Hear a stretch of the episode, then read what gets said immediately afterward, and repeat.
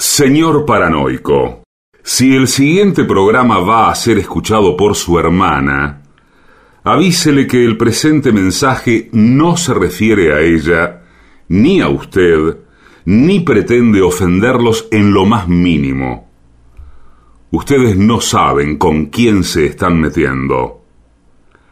AM750 amenaza. La venganza será terrible. Un ciclo que comenzó hace solo 35 años y ya le están pidiendo resultados. La venganza será terrible. Con Alejandro Dolina, meritócrata aplazado y terraplanista sin horizontes. Patricio Barton, un filósofo naturista que oculta el símbolo para mostrar la cosa. Y el temido regreso de Gillespie, el que salió de devoto con un traje a rayas y el saco roto. La venganza será terrible. Canciones por el trío sin nombre. Ale Dolina, Martín Dolina y Manuel Moreira. Producción, Maica Iglesias, Eugenia Gorostiza y Lucas Barrantes. Pesquisas literarias, Nicolás Tolcachier. Sonido, Miguel Vincent. La venganza será terrible. Una pléyade de intelectuales, valientes en la provocación, cautos en la controversia y fugitivos en la gresca. Y ya llegan, con la astucia del tero, gritando en Palermo y poniendo los huevos en la boca, nuestros intérpretes. Amigas y amigos, tengan ustedes muchísimas gracias. Está comenzando La venganza será terrible. Y esos golpes a la puerta eh, me hacen sospechar que han llegado Gillespie y Patricio Barton. Adelante, queridos compañeros, pasen por acá, siéntense. Si quieren pasar al excusado, con todo gusto y sin, sin ningún compromiso. Buenas noches, amigos. Hola, hola, ¿cómo andan? ¿Qué tal? Escúcheme, estamos eh, hace media hora esperando acá afuera.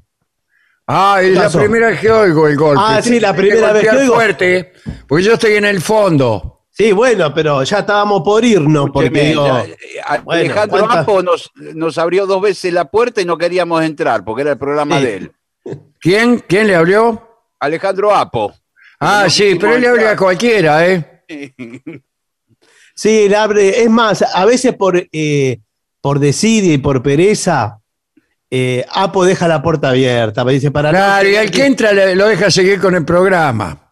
Sí, sí. Vio cómo son todos los programas hoy. En realidad nadie quiere laburar, todos quieren que invitan a otros a que le hagan el programa. ¿Por qué no hacemos eso nosotros? Sí, también. eh, tener Le invitamos a invitados- Rolón y le decimos, ¿qué tal? ¿Cómo anda, Rolón? Y nos vamos. Y Rolón queda ahí hablando, bueno, la vida, nombre- qué sé yo. tengo el nombre de- del programa, Charlas de Living. Sí. Lo hacemos todos Todos los días living. invitamos a una persona diferente. Sí. Y que laburen los invitados. Claro, Mirá pero, si, ah, mirá si vamos a tener que perder tiempo buscando cosas, estudiando, no. Y este, ¿cómo decía que se llamaba usted? Charla de Living, muy bien. Hoy, de Living, Víctor sí. Hugo Morales. Pum, hoy labura Víctor Hugo. Mañana, Gabriel Rolón. Pasado, qué sé yo. pero en el algún momento, en algún momento Rolón le va a decir, pero esto es lo que yo hacía antes y a mí me pagaban por... eh". Eh, esta, eh, y esta ahora No, cambió mucho la cosa. Sí, bueno, Ahora los ¿cómo es? piolas, los piolas no, no, no preparamos libretos, ni aprendemos a tocar el piano, ni nada. Los piolas nos sentamos, invitamos a uno y lo dejamos que hable. Y pero yo creo que también te podemos eh, eh, tener oyentes al aire y que lo hagan los oyentes el programa. También, o que a los oyentes usarlo para que vayan a cobrarnos el sueldo. Así no, así no tenemos que ir al, cen- al centro. De cadete. Ahora, discúlpeme, ahora que este, que no estuvo ahí media hora esperando, eh, golpeando la puerta, no sé por qué, no le voy a preguntar qué estaba haciendo. Pero, ¿cuánto tiempo uno espera para darse por que Porque no hay nadie, acá? para admitir que no hay nadie. Para que admitir, porque no es Mire, claro eso. cuanto menos tiempo espera, más educado es uno. Y bueno, pero ¿Es igual así? le, le puedo Y decir- claro, usted cuando llama por teléfono a una casa y no lo atienden, insiste, insiste, insiste. Usted es un cargoso, Sí, bueno. un maleducado. ¿Cómo va a llamar más de 35 llamados? A la quinta, sexta llamada hay que desistir Bueno. porque hay que contar con que el tipo también a lo mejor no te quiere atender. Pero escuchame, soy tu esposa. Eh, no importa, con más razón. Bueno. ¿Sabe Yo- que me, pa- me parece que el tiempo de espera varía entre Capital Federal y, y el Sí. conurbano? ¿eh? Sí, señor. Eh, sí, Acá- porque en conurbano está el fondo, como le acabo de decir. Sí, Si uno está en el fondo hasta que llegó a la puerta, tardan como 15 minutos. sí, no, y, y la gente por ahí toca timbre y después se queda sentada en la vereda cuatro Sí. horas. Sí, como sospechando. Sí, Sospechando que no lo querés atender, entonces se sienta ahí para que no pueda salir. claro. Había, había, una, había una casa que yo frecuentaba en una época. No, no voy a dar detalles de qué, Bueno, Ajá. bueno, está bien, que quisquilloso. Está de bien. qué era, era una, una casa. De estas que tienen como un, un pasillo y distintas puertas, ¿vio? Sí, Casa sí. chorizo, casa chorizo. Y entonces eh, muchas veces no me, no me atendía la persona esta, me parecía, pero yo me colgaba de un... Había como un ventiluz arriba de la puerta, Sí. me colgaba y veía. Y, y lo veía el tipo. Qué maravilloso mira. que es eso. con las patas colgando. Y digo, claro, el que pasaba diría, ¿qué hace este tipo ahí colgado? Pero hay formas de, de investigar. ¿no? Claro, y, de, de denunciar Sí. ese tipo de maniobras inciviles Bueno, del que no quiere. Son dos maniobras inciviles. La del que no quiere atenderte, pero también la del que no se resigna Sí. a que no lo atiendan. Sí, eso Es verdad, una ¿eh? lucha, es una lucha. Es una lucha, sí, sí. Bueno, en las me ha- casas, en las Sí. casas del conurbano también está el recurso de que ven que el auto está adentro, Claro, sí. adentro Claro. de la casa. Entonces por, por ahí lo llama por teléfono y usted dice, no, me tuve que ir a Capital. Y dice, está el auto acá. Claro. Bueno, fui en un colectivo. Sí. No, cuando se hacen negar, a mí me ha pasado en otra emisora Sí. que los, eh, usted se acordará que los gerentes no nos atendían. Claro. No, no estaban nunca. No No estaban estaba nunca. nunca. y nosotros, mire si seríamos mal pensados, que calculábamos que era, que era porque no querían pagarnos. Pero una vez, porque llegó un punto en que ni, ni, eh, había cambiado el edificio y no me dejaban subir al piso. Decía, no, no está Claro. abajo. Pero una vez subí. Y está, no me diga que estaban. No, no solo eso. Había una chica, una recepcionista, Ah, y, y yo le digo, vengo a ver a fulano. Me dice, a ver, a ver, un momento, no sé. Y la chica llama como al interno.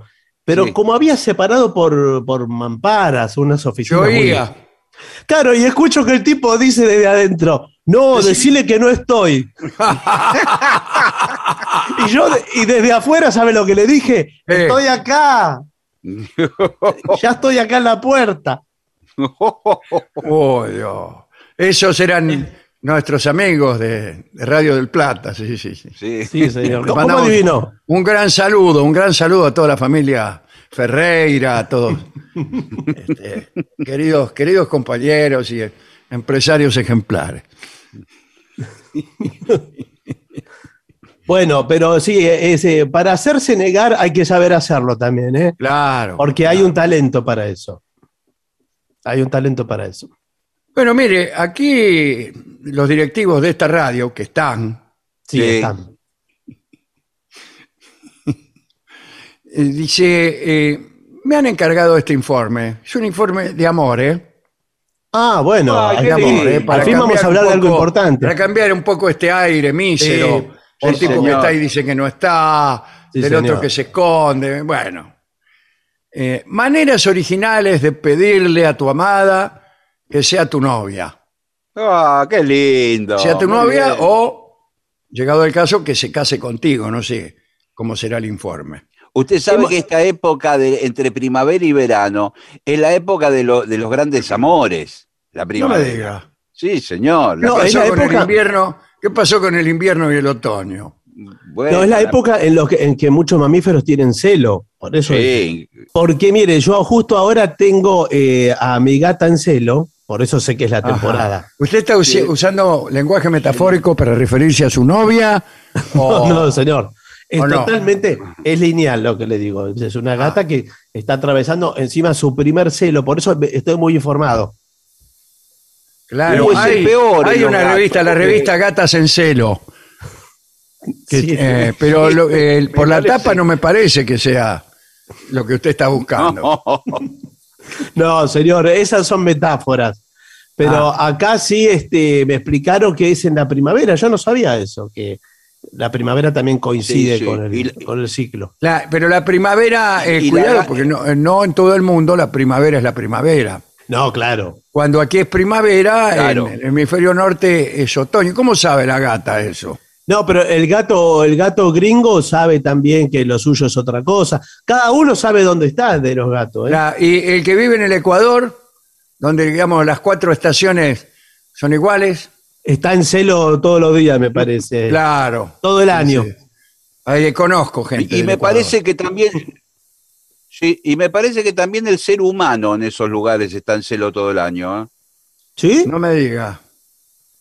Sí, señor. Usted Sí, lo, señor. lo que está he diciendo, cuidado que lo que está diciendo puede llegar a ofender a muchas damas No, que viven ¿Por qué? sobre la raya del Ecuador no, y que pueden ser la madre de alguien eh, Claro. no, pero.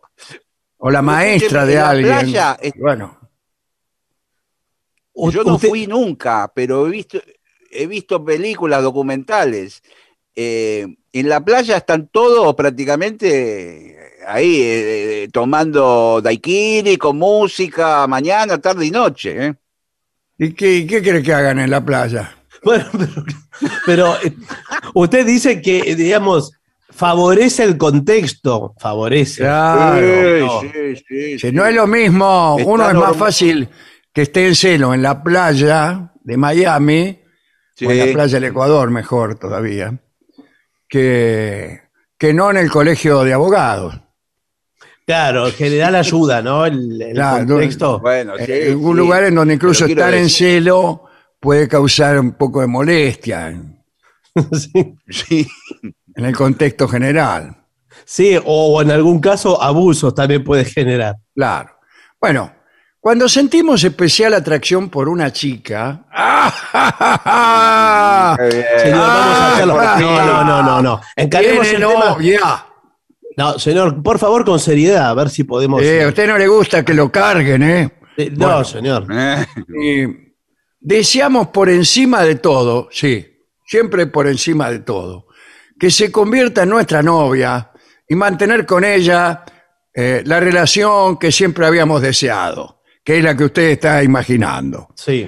Para poder plantearle a esa persona especial tus sentimientos hacia ella, deberás buscar una manera única que la haga recordarte siempre. ¿A qué me importa a Sí, mí? Yo lo que quiero es que la relación se verifique. Después, si se acuerda o no se acuerda, ya es otro problema, ¿no? No, pero usted después le dice, ¿te acordás cuando te propuse Sí. que fueras mi novia? ¿Te acordás? Eh, no, a, veces. ¿Cómo que no? Si fue, fue espectacular. Se Abajo me, de han la presentado, se me han presentado tantos giles. No, he besado a tanta gente, Pero ¿cómo le va a decir eso? Le dice, dijo Gatica. yo te propuse eh, en un en ese bote en las cataratas de Iguazú, ¿te acordás, mi Si amor? fuera hasta Sí. allá para preguntar, y mire si le dice que no la mina.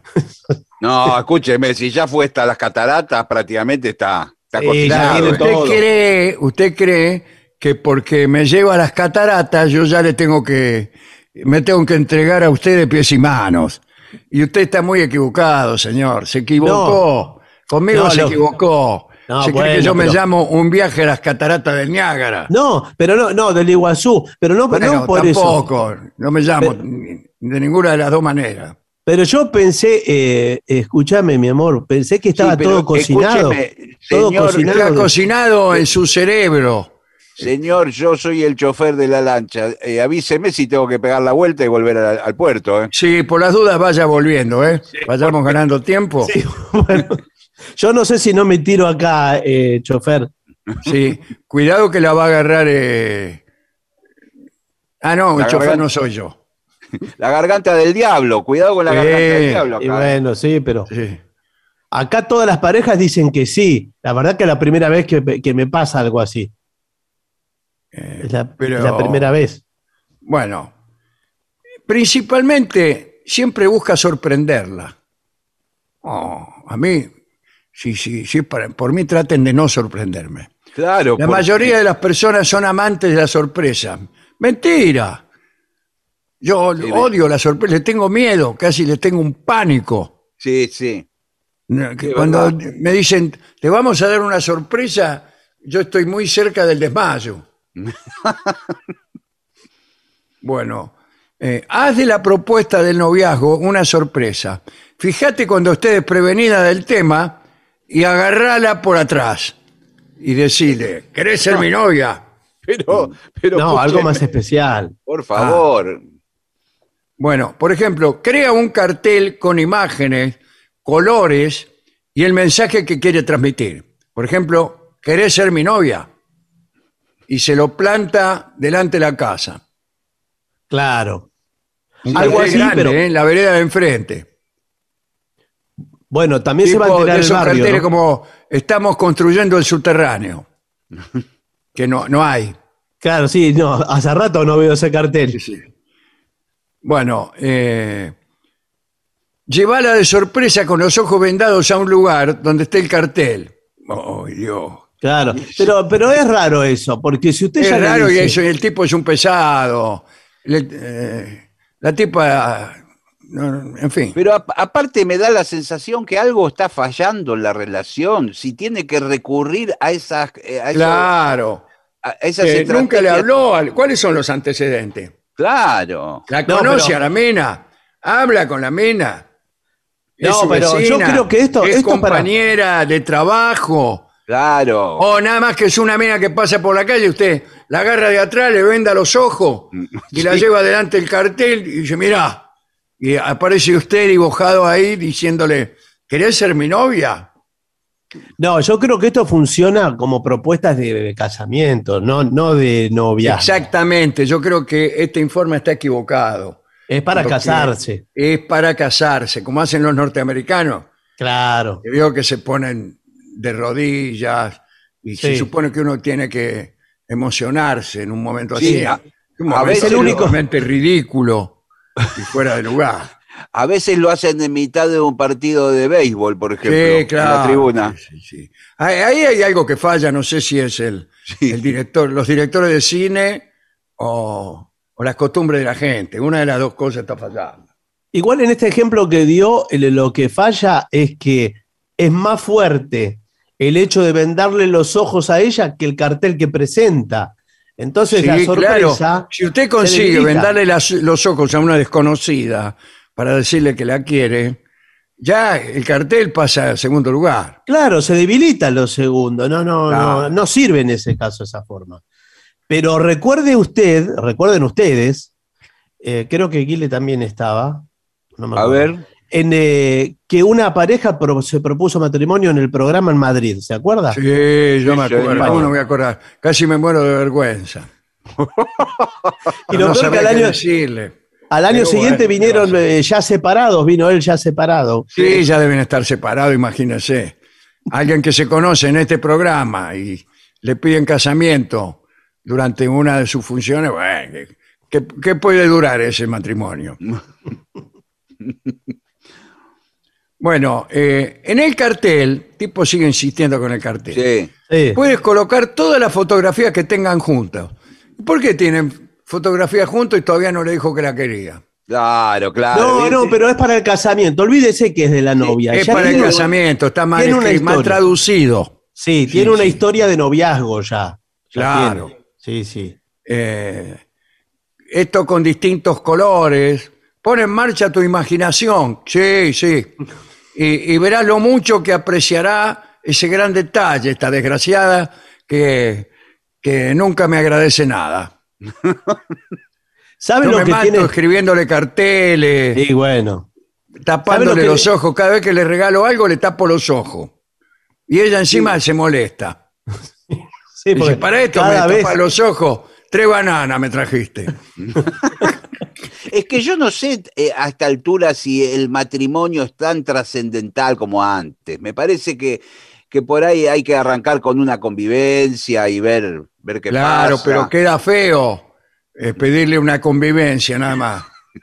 en Bueno, medio de la pero- cancha de béisbol. Sí, bueno.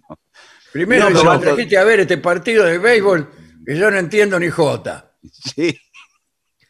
No, tienes que hacer cosas Y originales. ahora por me ejemplo- propones una convivencia y no, ¿qué, me- qué- qué- qué hay? ¿Qué, qué se regala? Eh, no, es que, Una- bueno, una convivencia. Proba- probamos unos días, si funciona, funciona. Si ¿Cómo no, probamos? Pero si, un día, un día, pero un ratito, ¿qué te cuesta? bueno, Si Pero si funciona, funciona. Y, y si no, No ¿quién me quita lo bailado?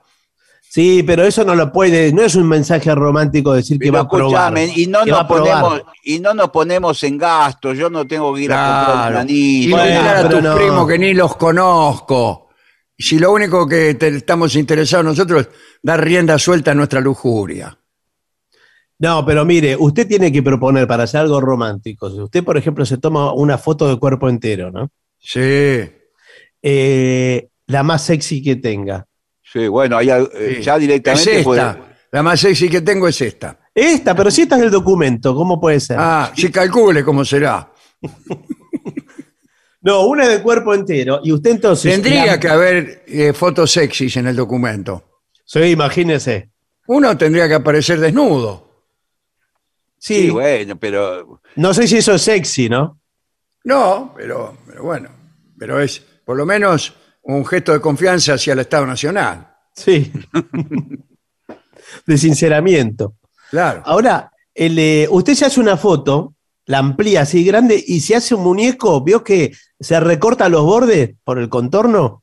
Sí. sí, hace, Y- hace una gigantografía como en los teatros. Una gigantografía y la pone. eh, Se la pone en la puerta. en la puerta y ahí sí le cuelga el cartel. ¿Te querés casar conmigo? Y Claro. pone el muñeco. Y eso va a ser una sorpresa. total. Usted, usted, por ejemplo, le toca el timbre y sale rajando y deja la gigantografía con el cartel. Sí, Sí. señor. Bueno, y de la eso- esquina espía. ¿Sabe Primero otra- espía que salga ella, tenga cuidado, porque si- Sí. son varias hermanas. Por ahí al, al final usted termina casado con, con la que no quería. No, o sale ¿Cuántos matrimonios, ¿Cuántos matrimonios se han eh, hecho por esa confusión? Bueno, no sé. Sí, No lo confusiones sé. de hermanas hay. Sí, confusión de hermanas, sí. Muchas veces. Eh, la confusión de hermanas es el, el tercer argumento más frecuente en Hollywood. Sí, porque a veces el hombre, como tiene tanto miedo de, de encarar a la que le gusta, empieza a hablar primero con la hermana, con la idea de que ella le haga gancho. Y, Claro, y al final y- terminan casándose y enamorándose de la otra. Claro, porque por ahí Es la un hermana- argumento extraordinario ese. Sí, Sí, pero se ha, se ha hecho ¿eh? en teatro, en cine, en Eh, todas partes. por eso debe ser extraordinario. Si lo han hecho tantas veces, debe ser Sí. bueno. No, peor que le abran la puerta y sale alguien y dice esta porquería y dobla el muñeco, usted se ve todo doblado. Le prende fuego. Claro. Y ahí sale usted que estaba en la esquina y le dice, ¿qué le pasa? Ese muñeco era yo, le dice. Sí, bueno, sí, pero ya está, no puede "Eh, a ver, ¿por qué no me doblás y me prende fuego a mí? A ver si... Y el tipo lo dobla y lo prende fuego. Y sí, no Bien. ideas. Otra forma, si no, es, ¿sabe qué? Usted lo va pasando el muñeco por abajo de la puerta y va apareciendo de a poquito. Primero la cara, así lo, va, lo, va, lo va despejando. Y, lo va Ah. y eso sí es una sorpresa para ella. Aparecer de a poquito está bueno, ¿eh? Sí. ¿Y te- ¿De dónde empieza? ¿De abajo hacia arriba? Yo empezaría de arriba, porque si no los pies no. Claro. Y, Los pero pies no justamente para... De arriba ya cuando le vio la cara lo reconoció. Claro, En cambio, tiene si usted razón. Empieza de abajo hasta, hasta el final que ve la cara, no, no sabe quién es.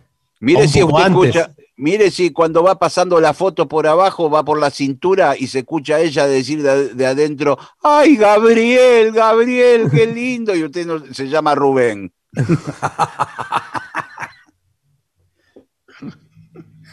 Después, otra manera es invitarla a comer algo que finalmente revele la pregunta que tanto quieres hacerle.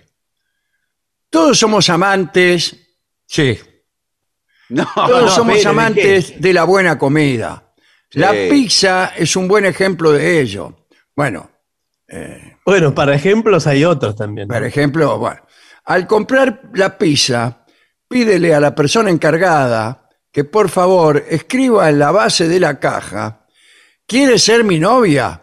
Ah, Y le dice, claro. el tipo le dice, tomate la de acá que, que te agarro a piña. Dice, ¿qué te pasa? Ahora escúcheme, pero ento- hay que ir comiendo todas las porciones para que se vea el, el- el Claro. cartel. Y según de qué lado la abra, Sí. Claro. se va a pero- ver. En el reverso de la tapa, me parece. ¿eh? Cuando lo abre. ah, ah, creí que abajo de las porciones. Claro, y, y por ahí no se las come todas. Claro que sí. Dice, come, come. Y, No y queda nada más. ¿Quieres ser? Ay, mira, debe ser una promoción, dice Mire, la y, tipa. y- y por Y ahí tira ya que, está, ya que está, le da una, una- un anillo y que el pisero lo ponga arriba de la musarela, adentro. Claro. Eso se hace mucho, ¿eh? Lo del poner el, el anillo adentro del postre Sí. Sí, claro. De un restaurante caro y la mina se lo morfa. Y después estamos todos colgándola de las patas, la mina, a ver si lo larga.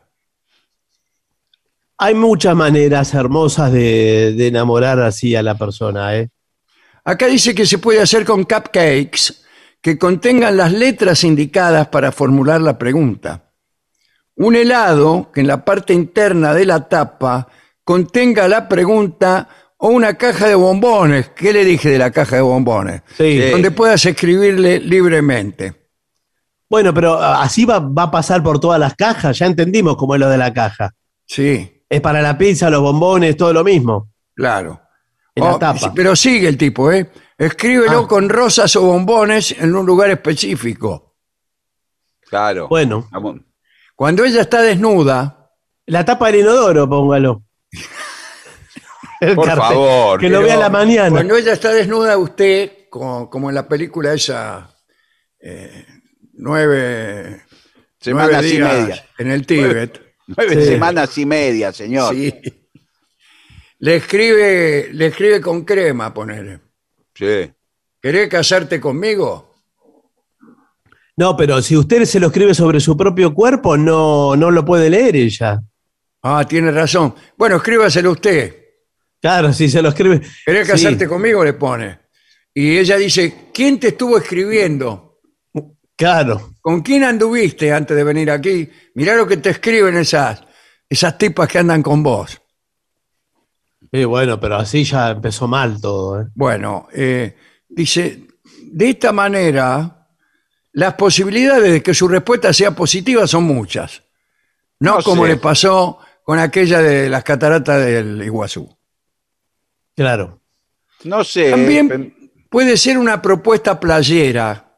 Usted, Guile, que hablaba de las playas del Ecuador, donde sí, siempre... Sí, señor, sí. bueno, Sí.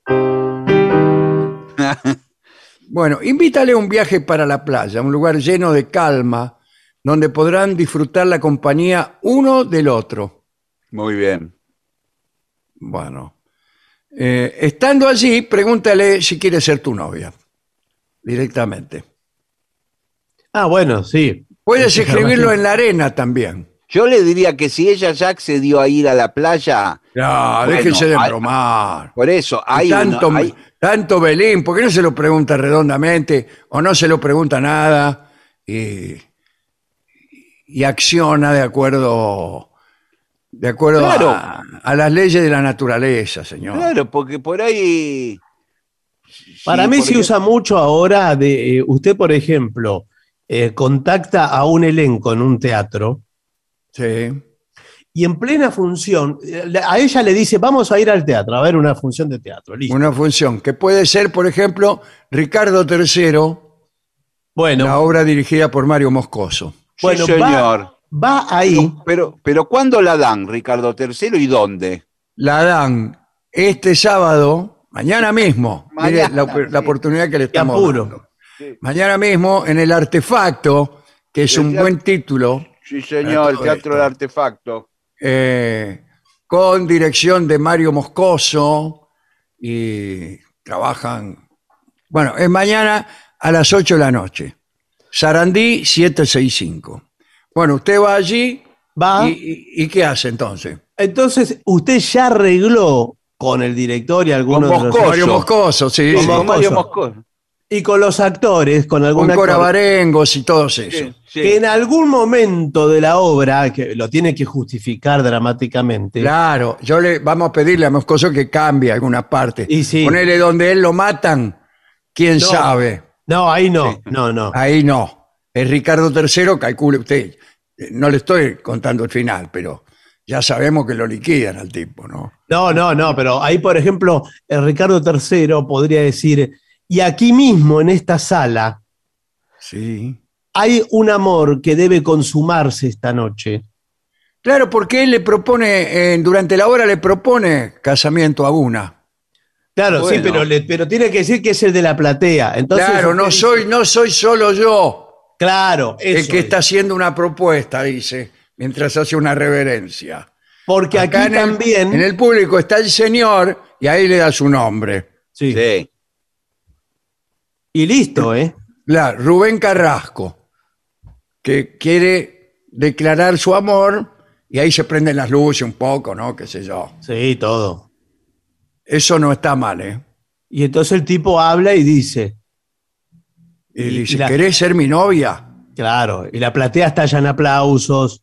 Eh, claro, Sí, pero la- por- después por ahí- que la mina ahí- le diga, que le diga que sí. Ah, sí. bueno, pero por Sí, ahí la Si mina no, le- no va a estallar en aplauso. por ahí la mina le dice, pero escuchame, soy casada. Claro. No, no, señor. En Todo general así. esto... Lo vio toda sí, la vio toda dice la- otra que te dice que viene entrando. Sí. Y yo soy la mujer.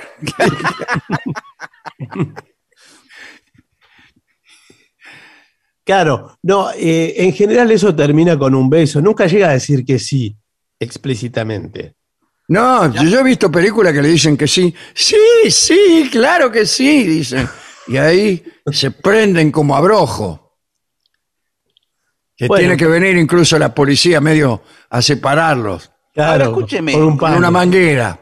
Hoy por hoy, con el mundo tan avanzado como está, si, si, si se dan un beso en la boca, ¿ya esto no Sí. quiere decir que son novios? Para mí sí. Pero por favor, no volvamos al mismo punto. Esto es para proponer casamiento, no Bueno, noviazgo. pero a mí me A resulta nadie más le dicen- funcional para el programa No. es que el tipo le pida que sea la novia, usted también. No, porque no existe que le pidan que sea la no, novia. Eso tiene no existe. razón. Tiene razón por lo que, lo que dijo Gillespie.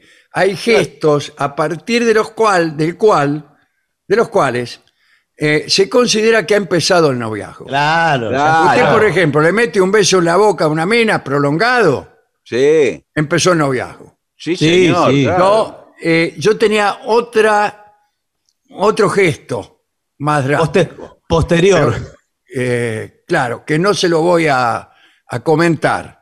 Lo que Mm. decía, a partir de este momento se considera que somos novios, dice el Sí, tipo. a o dice la menos- tipa. A menos que entre los integrantes de la pareja acuerden que por más que hagan lo que hagan, no van a ser novios. Claro, por, por más motivos- que yo te haga esto, aquello y lo demás Sí. allá, no somos novios. Esto es lo que se llama una pareja abierta. Claro. Sí, señor. O a veces ni siquiera una pareja. Claro, ni siquiera una pareja. No, no. Ahora Bueno, se pero- llama, se les dice amigos con roces. Ajá. Con Rosa. Roces- ¿Con roces o con rosas? Pues con roces. Parece- Roses. Parece que va el chapista. Sí, nunca taxi, pero está un poco rosadita. Claro, sí. Tengo un amigo con roces, mire cómo quedó. Bueno, también usted puede hacer un- una encuesta con mensaje secreto. ¿A quién va a votar, por ejemplo? Y si no, pídele por favor que te ayude a llenar una encuesta que necesitas para un trabajo de investigación. Ah, muy bien. Qué, qué- qué misterioso. Muy Eh, bien. Y haz que la última pregunta sea, ¿quieres ser mi novia? Ah, muy seguramente la respuesta será de selección múltiple, así que te presentamos un ejemplo. Eh, Sí. respuesta A, respuesta. Bueno, no entiendo cuál es el ejemplo, pero dice, esto será muy innovador y divertido, ya que solo habrá una opción para decir que no y las demás indicarán el sí que siempre habías esperado. Todo esto está muy lindo. Sí. Si, si la mina realmente está dispuesta Claro. A tener algo con vos, pero si Es no, que esto lo hace solamente en esos casos, si no, no lo claro, hace. que esté seguro, si no. Mire, hay otra forma también de, de solicitar esto que es, ya entramos en una línea un poco más de, de psico- del para novio psicópata. Sí, a ver. Que son Pero si usted, o sea, todo. Novio, la palabra novio y psicópata en japonés suenan exactamente igual, al menos para mí. Usted, por ejemplo, arregla con eh, el psicoanalista de ella Sí. y, y el tipo en determinado momento le dice, lo que vos tendrías que hacer es casarte.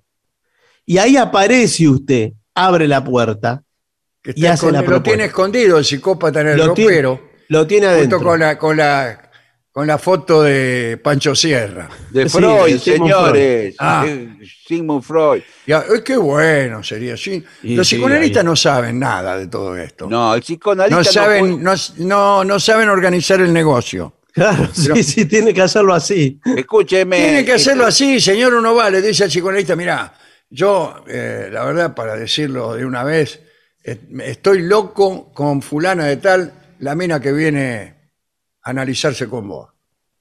Sí. Eh, ¿Cuánto te tengo que dar para que vos me organices esto? Vos, un día cualquiera, me escondés a mí acá dentro del ropero y le- en un momento le decís, lo que vos tenés que hacer es casarte. Ay, iba a decir ella, pero ¿con Sí. quién? ¿Qué sé yo? Claro. ¿Cómo con quién? Y ahí se abre la Y ahí puerta sale. y aparezco.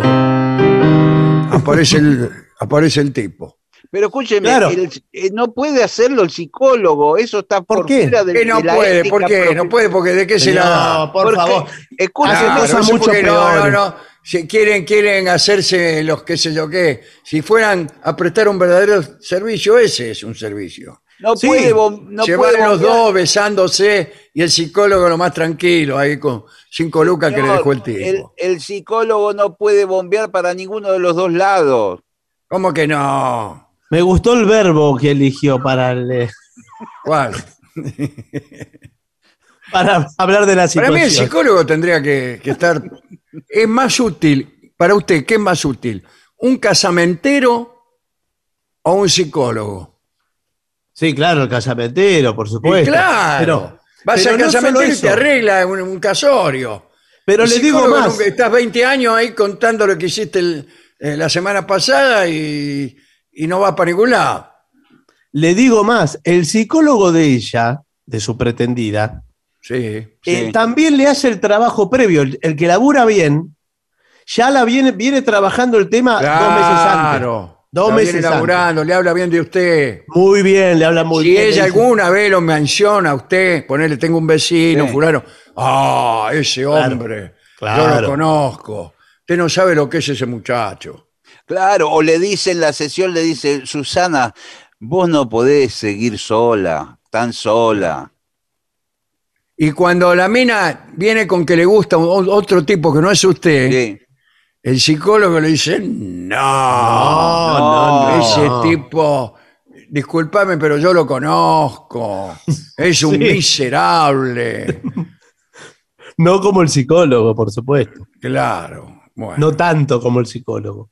Sí, sí. Bueno, después en una fiesta de karaoke, En una fiesta. Sí. Primero, ir a una, Sí. eh, alguien que va a una fiesta de karaoke, yo le digo siempre que no. No, pero usted va porque eh, le- se lo dice cantando. Ah, Claro. sí. Elija un tema que vaya acorde a la ocasión. Claro. Eh, e infórmales a los invitados de la fiesta tu plan para que todos estén al tanto. ¿Y la mina dónde está?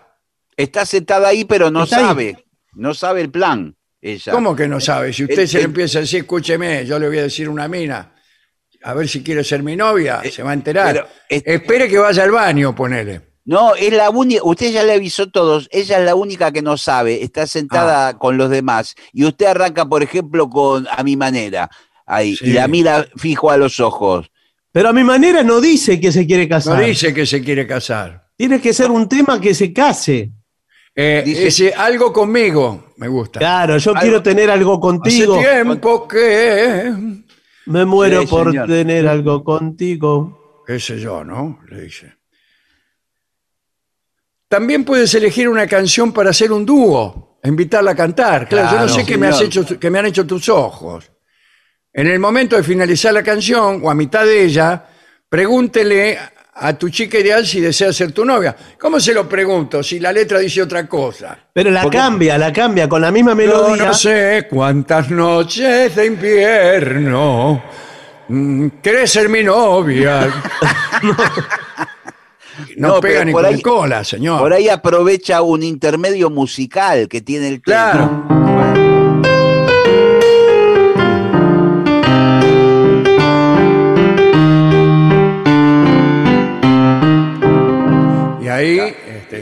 En ese, durante ese intermedio, la toca un poco, así, la acaricia, y dice, quisiera ser mi novia. Sí. Claro. Y ahí, y ahí aplauden. Para mí son luces de ilusión. Y ahí se lo dice, ¿no? O con un recitado en el medio de la música también. Sí, sí. Bueno, cuando, cuando está ese interludio.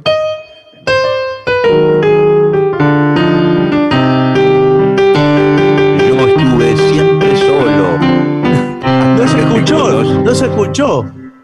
¿Cómo no se escuchó?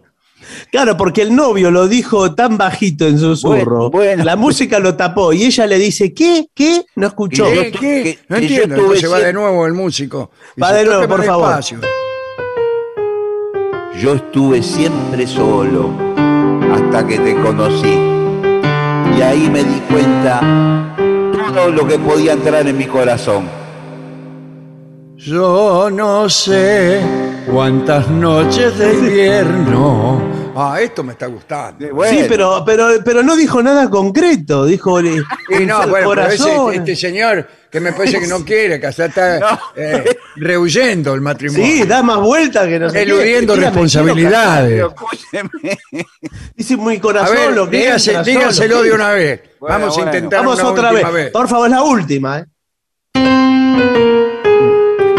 Por la magia del destino nos unimos en este mismo escenario para compartir esta canción tan trascendental. ¿Pero qué es eso? No, es si se nada. quiere casar con usted, señor. No es nada, me tenés harto, eh, Ricardo.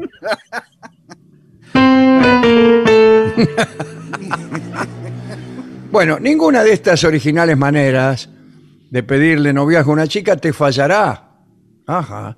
Ya que gracias al ingenio y la creatividad, ella quedará encantada y querrá estar contigo en una relación estable. Inténtalo. Es decir, la idea es que la tipa que ni lo conoce, ni, ni, ni lo ama desde antes, lo empieza a amar por lo ingenioso que es usted al proponerle matrimonio en un bote, escribiéndole con un bombón. eh, al final, En fin. Al pero final se trata de ser ingenioso y, y Se listo. ya trata todo de ser piolón. Ah, El bueno. mundo es de los piolones, o todavía no se dio cuenta usted. Pero hubiera empezado por ahí entonces, porque más fácil. Bueno, eh, es el momento de ver qué opinan los oyentes de un tema eh, tan polémico, me parece a mí, ¿no? Bueno, yo creo, yo si fuera oyente de este programa, eh, mandaría un mensaje de propuesta de matrimonio, por ejemplo. Claro, por este Sí. programa. Claro, directamente. Y lo podría hacer. Fulano de, de, de Villa Ortúzar para fulanita de no sé quién. ¿Querés casarte conmigo? Claro, directamente. Y lo podría Eh, hacer ahora incluso yo mismo. si quieren le toco esto.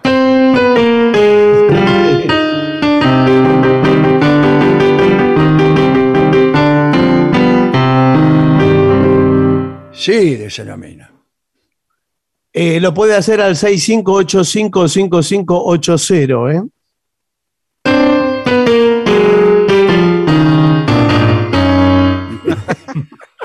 Nos escribe Irene de Palermo al WhatsApp. eh, dice. ¿Con quién se una- quiere casar, Irene? Sí. Espere. Dice, soy una señora mayor que conoció a unos muchachones en una esquina Epa. que llenaban las cerraduras de los autos con pegamento.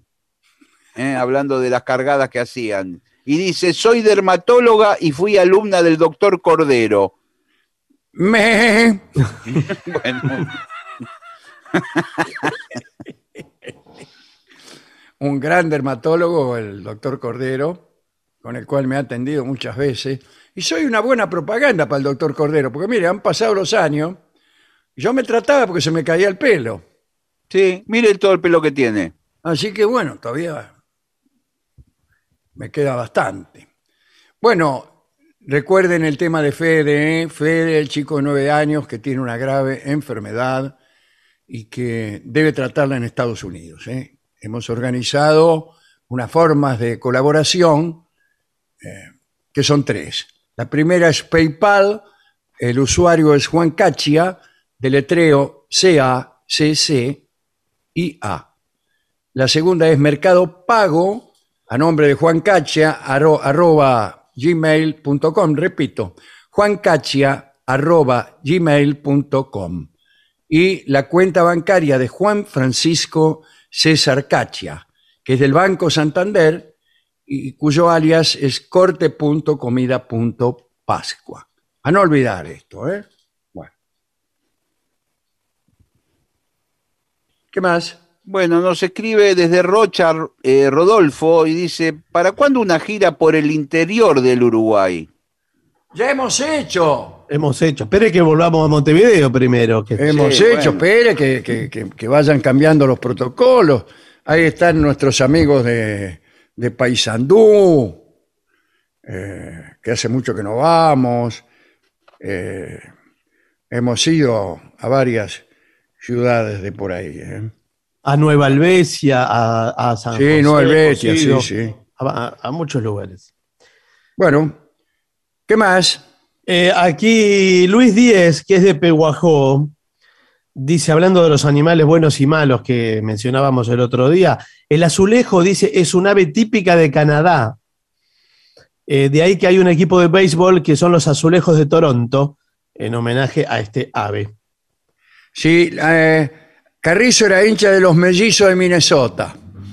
Así. Y en el programa cantaba una canción que había inventado él para los mellizos de Minnesota, que decía, los mellizos de Minnesota, ta, ta, ta. Nada más. Y eso que está muy favorecido para la rima, los mellizos. Sí, sí, sí.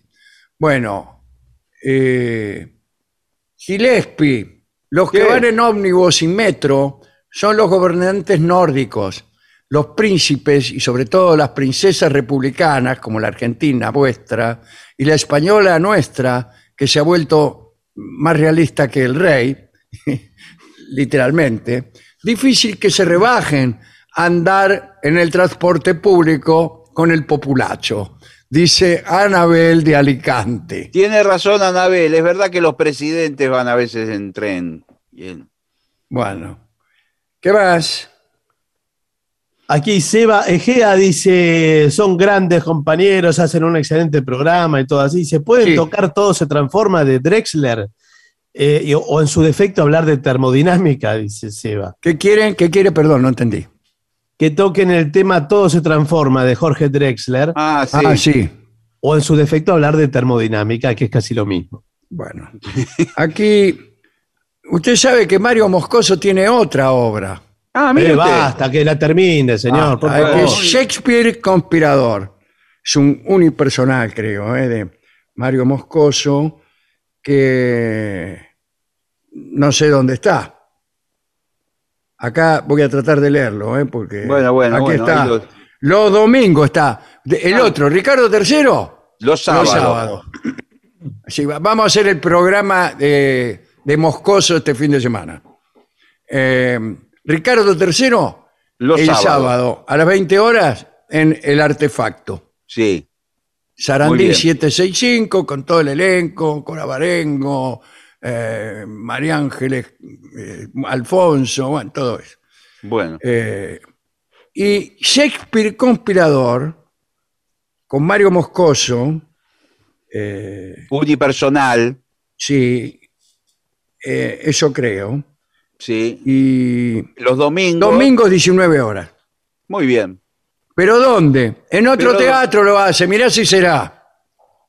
Ah, ¿en cuál? Esto es el, el teatro El Damero de Anfunes 506. El Damero de Anfunes 506, domingo 19 horas. Sábado 20 horas Ricardo III, domingos 19 horas Shakespeare Conspirador, que es una obra de Nicolás Federico. ¿eh? No, es, no, es, no es de Shakespeare. Mire si Shakespeare va a escribir una obra con Sí. su propio apellido. El mismo. Antes no se hacían esas cosas, señor. Bueno. Bueno, está- están volviendo todos los teatros ¿eh? con 100% de aforo a partir de este fin de semana. Sí, señor. Sí, Eh, señor. Martín, eh, Martín de Montevideo le pide al trío sin nombre se acabaron los otarios. Em, ¿Qué dice? bueno, Perdón. o al escuché. sordo. Se Para acabaron eso- los otarios, pide. A ver, puede ser, ¿eh? Usted pide un tango muy difícil, ¿eh? Se acabaron los otarios que en otros tiempos había. Los muchachos de hoy en día no son giles, al contrario. Se acabaron los otarios que nos vayan a buscar con linterna y con candiles que aunque tengan 15 abriles ya no quedan más otarios con que al campo a cachar giles que hace haces ni no, no te hagan ilusión de un regio apartamento y boatones y tron. Yo he visto a más de 100 que andaban en gran tren y hoy día no disponen tan solo un botacén. Esto es, se acabaron los otarios. Muy bien. Aquí Bueno. eh, el profesor Luis Guaraz, que es de Catamarca, eh, sigue con lo de las bromas de los muchachones. Sí. Dice que en el Instituto Nacional de Educación Física Romero Bres, que funcionaba en el CENAR, en Buenos Aires Sí. es esto, ¿no? Eh, por Crisólogo Larralde, cruzaban hacia Libertador, se metían en un supermercado los muchachones y agarraban productos inverosímiles, se los poníamos en el changuito a alguna vieja. Dice, después llegaba a la caja Sí, claro, con, y empezaba a sacar eh, eh, empezaba a sacar ele- elementos, juguetes Claro. sexuales, ponele. Bueno, acá da algunos ejemplos y entre ellos una sopapa, por ejemplo. Lo dicho. Sí. Aquí nos escribe Javier de Parque Patricio. Dice, Alejandro, nunca me olvido cuando ante una pregunta de un oyente usted dijo estar cansado del fútbol porque por un lado se critica la violencia y por otro lado se la fomenta. Sí, Dice Eh, me acuerdo perfectamente de eso, porque había un programa que se llamaba El Aguante, Sí, claro, de las eh, hinchadas. eh, donde hablaban las hinchadas. Entonces. Los diálogos eran básicamente, Platense, no existís, estás muerto. Sí. Bueno, cosas así. Y, y yo alguna vez dije acá en el programa que eso me parecía una incitación a la violencia lisa y llana. Y un día repetí este mismo comentario en una charla en la que estaban presentes el entonces presidente de la Nación, Néstor Kirchner, eh, Julio Grondona y el inventor del programa, cosa que yo no, no sabía que lo había inventado él, Ávila, ¿se acuerda? Sí, Ávila, sí, el de Quiere decir que metí la pata diciendo eso. No, digo, a mí ese programa no me gusta porque me parece que es una incitación a violencia. Y Grondona, que era muy vivo, lo mira a Ávila y le dice, muy simpático, te dije. le dice, te dije. ¿Cómo que? Como diciendo, ya lo hemos conversado y Mm. estamos de acuerdo con vos. Mire, bueno. En vez de escandalizarse, porque yo lo, por mi propia ineptitud los había puesto en evidencia, o lo había puesto en evidencia al pobre Ávila que había hecho ese programa, seguramente no con esa intención. Eh, y Grondona dice, te dije, viste, como que ya habían hecho ellos otra conversación y ablandando lo que yo acababa de decir. Bueno. Ale Pérez de Santa Fe, me encantó el breve pero profundo análisis sobre el tango 1 y también lo de la vieja arriba del clarinete que le pedían que tocara el fi- firulete. Claro. Una vieja se sentó arriba de un clarinete, Arriba un clarinete. sí. y la gente le pedía que tocara el firulete, así era. Bueno, gracias por esta mezcla de humor y pensamiento. Claro, la del firulete era pensamiento, evidentemente. Bien, ¿qué más? Aquí, Aquí, sí. Miguel nos pregunta si tenemos pensado ir a Santa Fe o Rosario. Sería muy buena noticia. Bueno, Rosario sí. Sí, vamos a ir a Rosario en noviembre. Atención, Teatro Broadway. Ya, ya daremos más detalles. ¿eh? Sí, sí.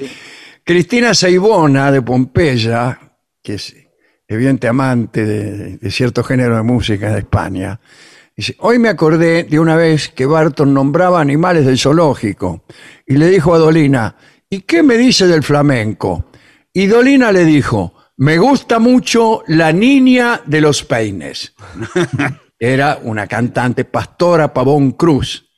Y esto le causó mucha gracia a Cristina de Pompeya. Dale. Aquí Sergio de, de Verazategui, creo que es, dice, una vez me encontré, hablando de las bromas y del rinraje, habla, ¿no? Me encontré en San Telmo con la Raulito, ¿se acuerda de la Raulito? Sí, claro, claro, Raulito, claro. sí. En momentos en que ella estaba tocando todos los porteros eléctricos de un edificio con mucha naturalidad, sin apuro, como quien hace algo casi rutinario, dice, que la vio en esa circunstancia. Bueno, En inglés existe la expresión pitched battle, batalla demarcada, podría traducirse. La batalla que se celebra en un lugar y momento concertados por los contendientes.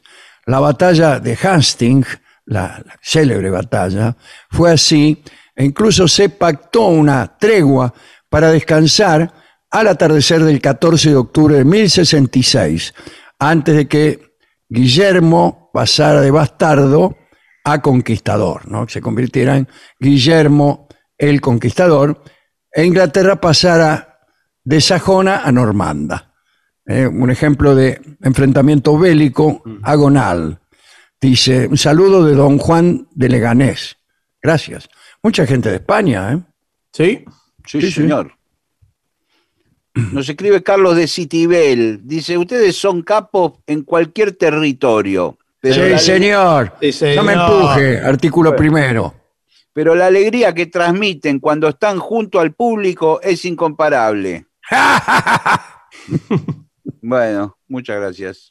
Mire, Sí, y aquí yo sé, eh, sé que tenemos que, que ir a una pausa, pero eh, lo que decíamos recién de las propuestas de matrimonio, mire, estamos cerca con un- este mensaje.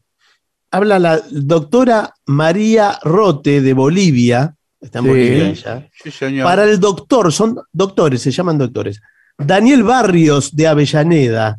Sí. Dice, "Gra- gracias por su bello mensaje del otro día. Este programa mágico nos acerca y, y hace menos difícil esta separación. Lo amo y extraño tanto, doctor. Sí. Ah, bueno. ¿Quiere pero- pasar a lavarse las manos? Esto es tremendo, señor. Bueno, Último mensaje, lo voy a leer porque solo veo la mitad del mensaje de Cristian Albarracín de Córdoba.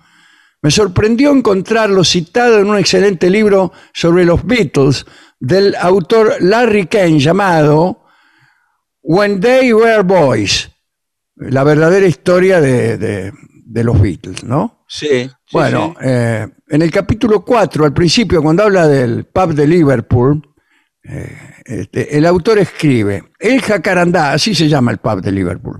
El jacarandá, eh, para que conste, es una especie exótica de árbol de flores ornamentados, ornamentales, nativa de América del Sur, pero ampliamente plantada en otros lugares por su belleza.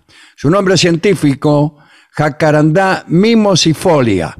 El autor argentino Alejandro Dolina inmortalizó al árbol al describir un mítico jacarandá en Buenos Aires que podía silbar canciones a pedido. Los compositores incluso han dedicado pistas al floreciente jacarandá azul. Mira vos. Qué bueno, che. Sí, sí. Bueno, muchas gracias. Muchas gracias. Me voy a guardar este, esta noticia. Ahora hay que señor. conseguir el libro, tiene que conseguir el Ah, Ahora hay que conseguir el libro, sí. Se lo voy a pedir, ¿sabe a quién? ¿A quién? A Nacho Uraola, de, de Planeta. Bueno, Pero claro, Nacho no sí. tiene todos los libros del mundo. ¿Cómo? de- ¿Y para qué tiene una editorial entonces? Sí, si no pero tiene los de libros? Planeta, señor. Y compadre, que tenés una editorial y después te pido un ¿cómo libro cualquiera, por ejemplo, When They Were Boys, este, y, y no lo tenés. No, porque lo que no editan ellos no, no tiene nada, no tiene ningún libro. Pero lo consigue, levanta un teléfono y Sí, habla con el levanta un teléfono y, y dice, hola, eh, Alejandro, sí, no te lo conseguí. Claro, sí.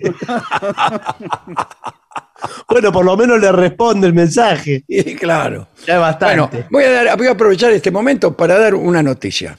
Sí. Va a salir el libro, eh, que es eh, el último libro que he escrito, quiere decir el último hasta ahora, ¿no? Sí. Sí, sí, por supuesto. Sí, claro, sí, por es supuesto. El El libro que próximo. acabo de terminar va, eh, va a estar al alcance de todas las personas que quieran adquirirlo ¿Cuándo? en el mes de noviembre. Ah, Así ya. que vayan preparándose. Muy Hay bien. que poner las barbas en remojo, porque se viene notas al pie. Muy bien. En todas sus librerías. En todas las buenas librerías. Las buenas. ¿Qué no quiere las decir otras. que en la mayoría no está? Pero escúcheme, ¿va a haber una presentación, como una fiesta, algo? Eh, posiblemente sí, me imagino. Claro, algo hay que Que hacer. vamos a hacer alguna presentación en algún lado. Bueno, Qué lindo. bueno. Así Qué que buena prepárense noticia. porque falta octubre y parte de noviembre. O sea Nada, que ya, ya está. Primero tienen que encargarlo en la librería. Bueno, Esto es lo que tienen que hacer. Ir hasta la Sí. librería más próxima y decirle, eh, encargo el libro Notas al pie del, del autor Alejandro Dolina, que está, aparece citado en el libro del autor Larry Kane llamado When They Were Boys.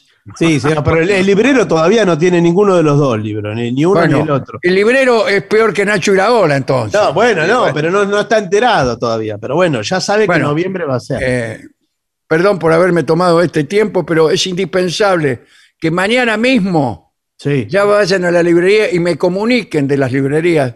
Mire, estamos de pedidos Sí. hasta la Acá. pera. Sí. Tenemos Bueno. cubiertos hasta el, el último libro que podemos editar. Bueno. Noviembre entonces, Bueno, la fecha indicada. en noviembre. Ya voy a decir la fecha. Y también la fecha de la presentación, que posiblemente será un poco después, qué sé yo. No lo sé. No empiece. Bueno, no, bueno, bueno, no, bueno. está bien. No empiece señor, a jorobar. Yo este, recién le anuncio el libro, qué sé yo, la presentación donde la vamos a Bueno, pero porque para Barto- ir eh, pre- preparándome. Parece, escúcheme, Barton parece cuando estas parejas se casan y dice, ¿para cuándo el primer hijo? Sí, claro, claro. ¿para cuándo? Vaya por partes. señor, no sé dónde lo vamos a hacer. Estamos recién No, pero para ver ¿Qué si- lugar propone? A ver, vamos a decir que, que la gente proponga lugares también. Para mí Bueno. lo que usted tiene que hacer, y esto se lo digo de verdad, Sí. Sí. eh, en Babieca tiene que hacer, algún evento tiene que hacer en Babieca. Bueno, eh, Ya sea para hay, periodistas. hay partes del libro que transcurren en Babieca. Y bueno, entonces Bueno. con más razón. ¿Sabe lo que tiene que hacer para periodistas que eh, usted les da de comer y después le escriben bien? Sí. Los invita Eh, a comer hay ahí. que Los hacerlo invito ahí, a morfar a Babieca y después Sí, te dicen señor. un libro extraordinario que es un verdadero canto a la vida. Sí, señor, eso hay que Ni hacer. siquiera lo tienen que leer. Sí, tal cual. Eso es lo que tiene que hacer. Y después le digo Bueno. otras dos ideas. Vamos a la pausa. Por favor. 750. Lo mejor de la 750 ahora también en Spotify. La 750 en versión podcast. Para que la escuches cuando quieras. Lo mejor de la 750 en Spotify. Dale play. AM750. Objetivos, Objetivos, pero no pero no imparciales. AM750. Objetivos, pero no imparciales.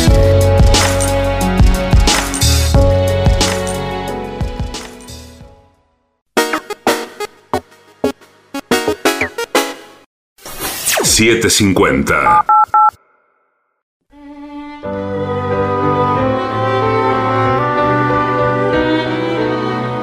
Continuamos, La Venganza será terrible. Nos pueden contactar por redes sociales como La Venganza Radio, así nos encuentran, y también escribiendo al WhatsApp de los oyentes, que es 11 6585 5580.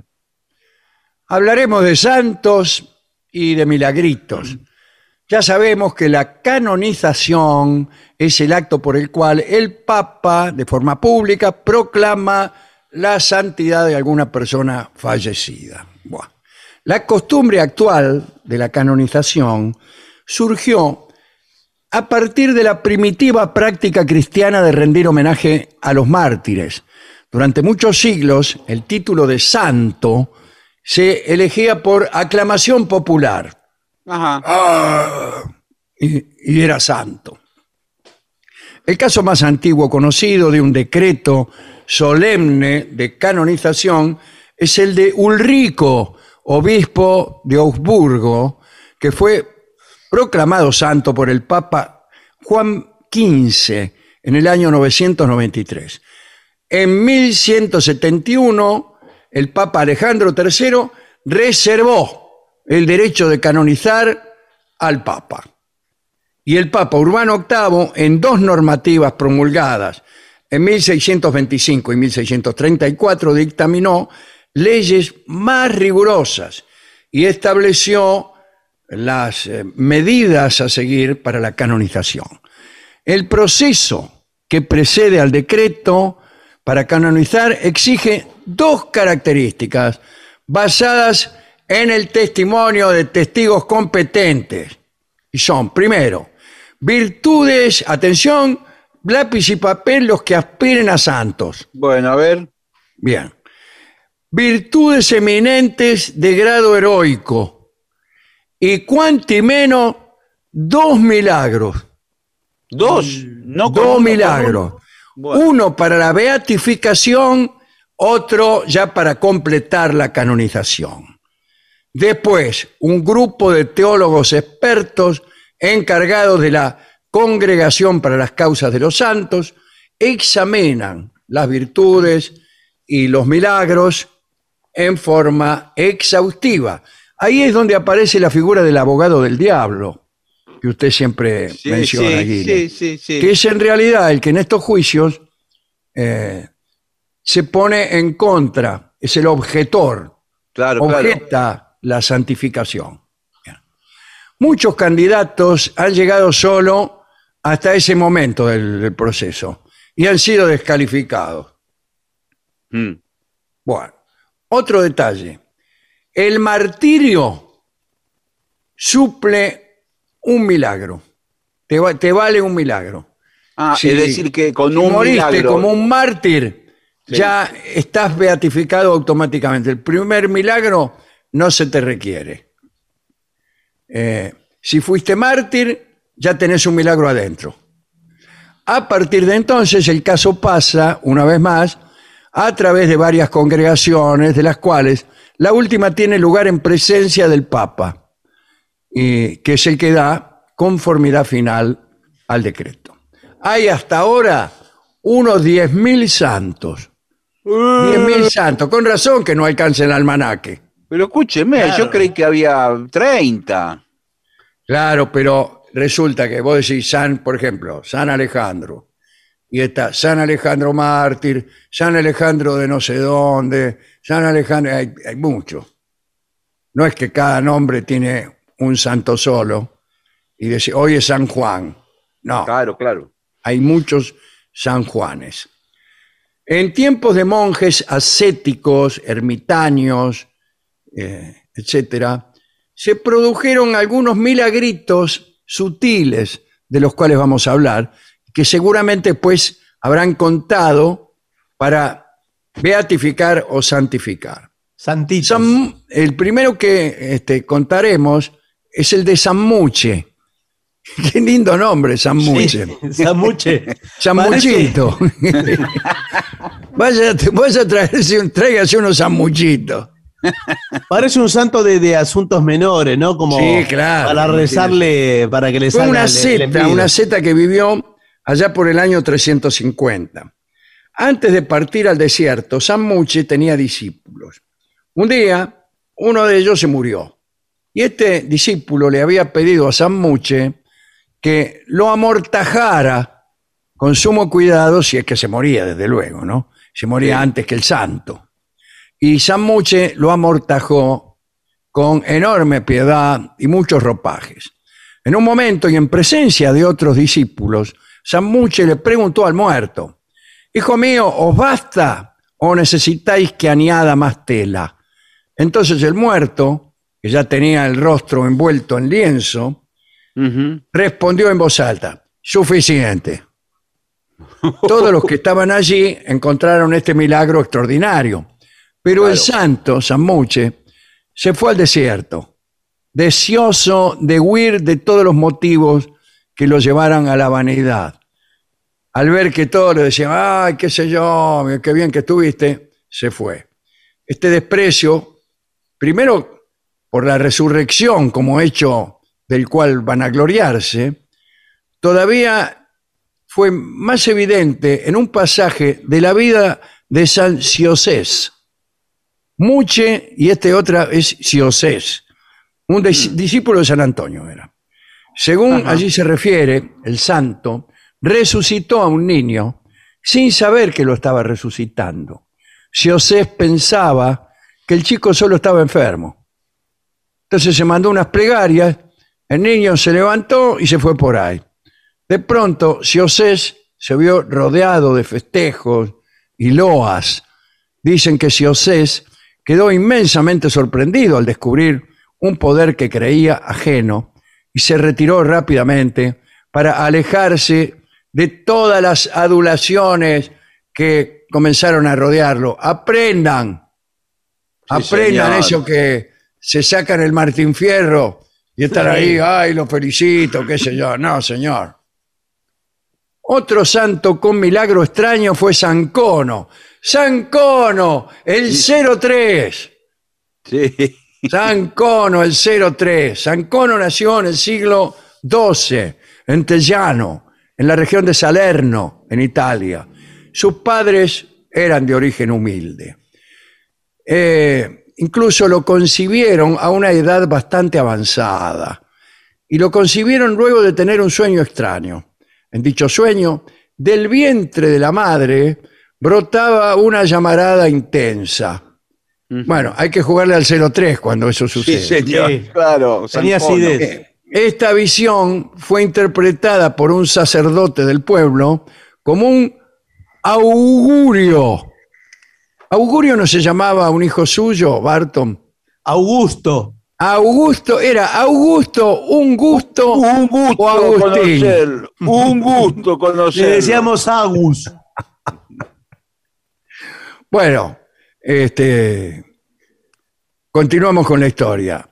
Esta visión, la de una llamarada intensa saliendo del vientre de la mamá, fue interpretada por un sacerdote del pueblo como un augusto de que el niño sería muy importante y tendría notoriedad. A muy temprana edad, Cono decidió tomar los hábitos y entrar en el monasterio de San Nicolás, que era benedictino, ¿no? Pero el prior del, del monasterio se opuso, ya que considerando que Cono era hijo único, que sus padres eran ya ancianos, eh, esto no era bueno para ellos. No conforme con la decisión del prior de San Nicolás, Cono decidió escaparse y postularse en otro monasterio, en una ciudad cercana. Su padre lo persiguió, el viejo, Y, fue a reclamar al muchacho ante el responsable del, del nuevo monasterio, que era el monasterio de Santa María de Cadosa. Y entonces pasó lo siguiente. Cono se escondió, porque venía el viejo. ¿Y se escondió dónde? En el horno, en el horno de pan del monasterio, para no ser encontrado y devuelto a sus padres. Pero resulta que llegó la hora de hornear los pancitos y los monjes prendieron el horno. Un rato más tarde se lo vio salir a Cono tranquilamente del horno. Dicen los escritos. Mayor fue la sorpresa, ya que apareció sin presentar ninguna quemadura, portando un pan caliente en la mano, orgulloso de haber custodiado la cocción. Cono fue aceptado en la congregación y no tuvo la oportunidad de hacer muchos milagros más porque se murió a los 18 años y fue canonizado el 3 de junio, el 03, de 1872 por el Papa Pío IX, Pío IX, en la Piazza de San Pedro, en Roma. Es casi de este tiempo, ¿eh? San Cono. Bueno. Pero es muy grande la cantidad de testimonios sobre Sí. milagros que realizó San Cono después de su muerte. Un relato cuenta que en cierta oportunidad la población se vio amenazada por un terremoto que arrastró gran parte de las casas. Y solamente la capilla que alber- albergaba los restos de Cono quedó sana. La cúpula se resquebrajó y casi cayó sobre los fieles, pero en el momento de mayor peligro, la cúpula volvió a su lugar y a través de los años, en lugar de caerse, se fueron soldando todas las partes que se habían ¡Eh! resquebrajado. Ah, este, este Ah, es sí. milagro, es de San Cono. Bueno, último santo. 6 de enero de 1771 hubo una aparición en la iglesia de la localidad de Bourges, en Francia. Mientras se daba misa, surgieron rayos de luz del altar y al rato apareció Cristo en su figura natural. Estuvo ahí parado como media hora. Cuando desapareció, los pies del Cristo quedaron impresos en el Sí. tabernáculo. Eh, resultó que calzaba el 43. En cuanto la aparición se fumó, el cura se acercó al altar y encontró una carta que Jesús había dejado ahí. Quiso tomarla, pero le fue imposible moverla de su sitio. Entonces el cura, junto con el vicario, fue a dar cuenta al obispo. Y el obispo entendió que pa- para poder acceder a la carta divina había que hacer algunas penitencias. Ordenó que se rezara en todas las iglesias de la ciudad durante ocho días. Después de ese tiempo, el obispo fue a la iglesia en procesión, acompañado por todo el clero del país y de miles de personas. Bueno, después de haber ayunado por tres días, en cuanto entró a la iglesia, pidió a Dios que le concediera la gracia de poder tomar la carta. Hecho el pedido, subió al altar y la tomó sin dificultad. Y rápidamente la leyó para todos los asistentes. Acá vamos a leerla. Usted tiene la carta original ahí. Sí, la tengo acá. Bueno, Cuidado.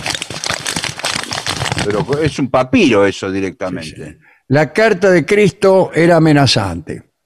Breve resumen de lo que escribió El Salvador. ¿no? Si continuáis viviendo entregados al pecado y no veo en vosotros remordimiento, os haré sentir el peso de mi brazo divino. Si no fuera por la súplica de mi querida madre, ya hubiera destruido el mundo y otro gallo nos cantara. Qué rara forma, ¿no? Sí, qué, qué enojado, ¿no? Os di seis días de trabajo y el séptimo para, para que descansarais y para que oyerais misa. Y por el contrario, solo se oyen blasfemias y solo se ven hombres ebrios. Los cristianos, en vez de tener compasión por los pobres, prefieren mimar a los perros y otros animales. Los que no cumplan mis amonestaciones y no crean en mis palabras, se atraerán con obstinación mi mano vengadora sobre su cabeza y experimentarán desgracias interminables. Firmado Cristo. Uy, Dios, qué bárbaro. Terror general. Sí, sí. y hubo en aquella región un desenfrenado ataque de religiosidad por varios años. Ahora, algunos eh, escépticos dijeron que la prosa de Jesús era muy parecida a la del cura de Bourges Uy, uy, uy, uy, uy, uy. y, y a las amenazas que profería desde el púlpito. Uh, bueno. Y otros se quejaron de, de la caligrafía del Que era la del cura también. Tenía mala letra y era parecida a la caligrafía del mismo cura. Bueno. Bueno, de todos modos la carta se imprimió, se repartió y se ordenó a todos los fieles que la leyeran los primeros viernes de cada mes para que el miedo al castigo divino durara la mayor cantidad de tiempo posible. Lindos relatos estos sí. que espero que terminen de una vez con el pecado. Bueno, ojalá. Nos- nosotros ahora vamos a escuchar a Roberto Grela en el tango que se llama A San Telmo.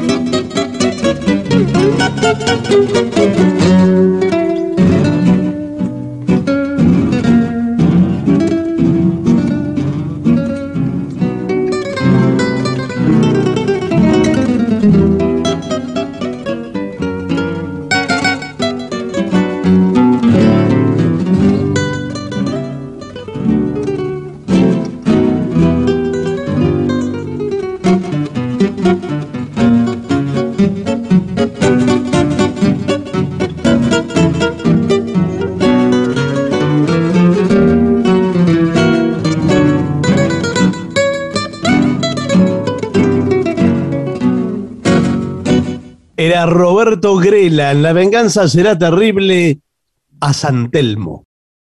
ADUNLAM, la Asociación de los Docentes de la Universidad Nacional de La Matanza.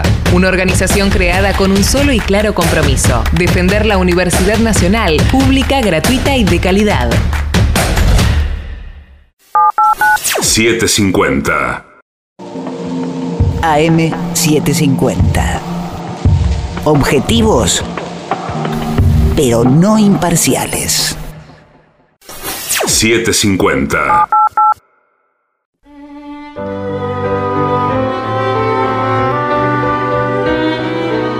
Muy bien, continuamos. La venganza será terrible. Estamos en las 7.50. Señoras, señores, este es el mejor momento para dar comienzo al siguiente segmento. 10 consejos prácticos para reducir el desperdicio de alimentos en casa. Casi un tercio de los alimentos aptos para el consumo se pierden o se desperdician y desde nuestros hogares podemos hacer algo para evitarlo. Tenemos algunos consejos para aprovechar Claro, una señor. segunda el vuelta, una contenido de nuestro tacho de basura. Sí, Primero, señor. tomar o amas de casa el tiesto de los desperdicios y observarlo. Bueno, Sí, señor. ahí podemos encontrar cáscaras de cítricos, por ejemplo. Sí, ¿Qué hacer con mucho. las cáscaras de, ¿Sabe de lo, que, cítricos? ¿Sabe lo que puedo hacer con las cáscaras de cítrico? Lemonchelo. Lemonchelo. Lemonchelo. ¿Limonchelo? Ah. También sabe lo que se puede hacer para entretener a los niños. Eh, aplicarles el juguito que tiene la cáscara. ¿eh? Apretar la cáscara, sale un juguito. Sí, sí, si un usted se lo aplica en el brazo al niño. Y luego arriba le pone una historieta. Sí. Un personaje de una revista, puede ser un personaje de Disney. Sí. Sí. Y, Y le le quedará queda- tatuado el perro Pluto. Sí. Eh, Si eso no es un milagro, ya, ya tiene uno para ser santificada, señora. Bueno, sí, Además- y también le pone cáscara al, al mate, le puede poner. Sí, y le puedo Eh, decir pero una acá, cosa. atención, atención, que dice, una vez hay, que- hay que dejarla secar al sol. Sí, Una vez que esté bien secas y duras, discúlpeme, me refiero a las cáscaras, sí, procesar en una licuadora a máxima velocidad. sí. a usted ten- hasta obtener polvo, tan Sí, tan ah. secas que obtiene un polvo. Recomiendo que para infusiones dejes más gruesas y para preparaciones saladas más finitas. Y este preparado es ideal para saborizar tus preparaciones dulces o para unos ricos matius. Claro. Qué bueno, ¿eh? es muy buena idea. ¿eh? Bueno, también puedes usarla para aromatizar los pisos. ¿Para qué quiero aromatizar los pisos? Sí, no, para que estén perfumados, muy, muy buen consejo. Claro. ¿Sabe? Eh. Yo tenía un primo que con la cáscara de la naranja, cortándola con el cuchillo, hacía dentaduras postizas. Ah, sí, ah, sí. sí. esa es una gracia de los Sí, niños. es una gracia que cuidado que puede llevarlo hasta seducir a una dama, ¿eh? Cuando Sí. vea luego lo inteligente que es usted y lo ingenioso, enseguida caerá rendida a sus pies. Bueno, muy bien. Bueno, también se puede hacer un rico caldo de verdura. ¿De qué manera? Fíjate si en el tacho de basura hay piel de cebolla, cáscara de zanahoria. ¿Eh? ¿Cómo cáscara de zanahoria? Sí, señor. Eh, cuando usted le. Hay algunos pela, pelapapas o pela zanahoria que usted va sacando como unas especies de. De, De cáscara. de Sí, cáscara, sí, de de, la, de cáscara. la zanahoria. Y justamente, ¿sabe dónde vi esto? En el canal español de cable, en la televisión española. ¿Qué hacía que cambió la ¿Qué Deutsche Welle? usted No mirando la, televisión española Bueno. a ver cómo un tipo pelaba la zanahoria? El, el tipo pelaba todas las verduras y toda la, la- la- la basura, digamos, lo- el sobrante lo metía en una cacerola con agua y con sal y hacía una sopa con eso. Bueno, eso es lo que vamos a hacer nosotros ahora. Qué rico. Fíjese si hay zanahoria. Si hay tomate medio podrido, Sí, Sí. también lo saca. Vamos, todos los vegetales que tengas y que hayas tirado al tacho de basura, los llevas a hervir sí, y bajamos el fuego al mínimo unas tres horas y media. sí, Después señor. lo dejamos enfriar, no lo vamos a tomar así como desesperado. Claro, claro. Los colamos y guardamos el caldo en porciones ya listas para usar. ¿Para Sí, usar señor. para qué? ¿Cómo para qué? Para tomárselo uno. Claro, sí, tom- o- le o queda le- alguna reducción, eso. sí. Claro. Igual le digo que tres horas y media de cocción es más caro que ir a comprar otra verdura. Eh, que lo- todo eso, por supuesto, con la energía que usted gasta, etcétera, Todo, todo, etcétera. sí. Eh, la inspección del tacho de basura le sale más o menos el triple que un, Bueno, que un almuerzo en Babieca. ¿Y Claro. sabe lo que le puede poner también si tiene? Usted ¿Qué? come un pollo, todos los huesos, la piel del pollo, todo lo tira también ahí a ese mismo, a esa misma cacerola. Claro, bueno, ese es el famoso caldo de huesos de pollo. Sí, señor. Usted tiró los huesos, claro, no se lo va a comer, pero lo va a servir durante un día entero. Sí, Un señor. día, señor, pero entonces y- revive el pollo. Y le queda exquisito, le queda. Sí. Y bueno, también, eh, no, solo, no solo eso, eh, tengo mucho más que, que A ver. esto. Vinagre vivo puede hacer, con cáscaras podridas de ananá, cáscara y corazón de manzana, cáscara de banana, por fin. Nadie sabía para qué usar las cáscaras de señor. banana. Para hacer vinagre. Muy bien. Ahí está. Pétalos de flores, alguna fruta que no te guste mucho. Como si no me gusta mucho, no la voy a comprar. Escúchame, ¿qué quiere? Que compre primero una fruta que no me gusta mucho. No, Y después la tire a la basura y cuando está por pudrirse, la, la use para hacer vinagre. Y después ¿A le eso le gusta llama a menos. usted eh, salvar eh, alimentos y, y reciclarlos? No, señor. No, y después le gusta menos todavía porque ya viene con el sabor previo. Claro. No, Ahora, pero por, lo, que, lo que sí se puede hacer, eh, todo esto en los restaurantes. Ah, En los restaurantes, después de terminar el día, una vez que está ya el tacho de la basura colmado, ahí viene un segundo equipo y ve qué se puede rescatar Sí, señor. de ese tacho. Donde figuran, por supuesto, las obras de los clientes. claro, pero discúlpeme, ¿usted de alguna manera está dejando el terreno libre para pensar que también hay restaurantes que sirven una segunda vuelta de sus platos? Eh, Sin pasar en siquiera por el tacho de basura. Pero claro, escúcheme, transformados en salpicones de ave, por ejemplo. hay un plato que se llama trapo sucio. Que, Sí, que y otro que se llama albóndigas. Sí, Sí, también. Hay un restaurante trapo sucio, que habría que poner.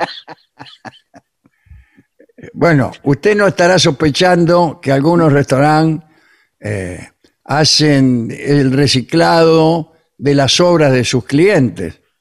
Y Y bueno, vas sí, a ver señor. cuántas veces un, un determinado producto ha sido servido.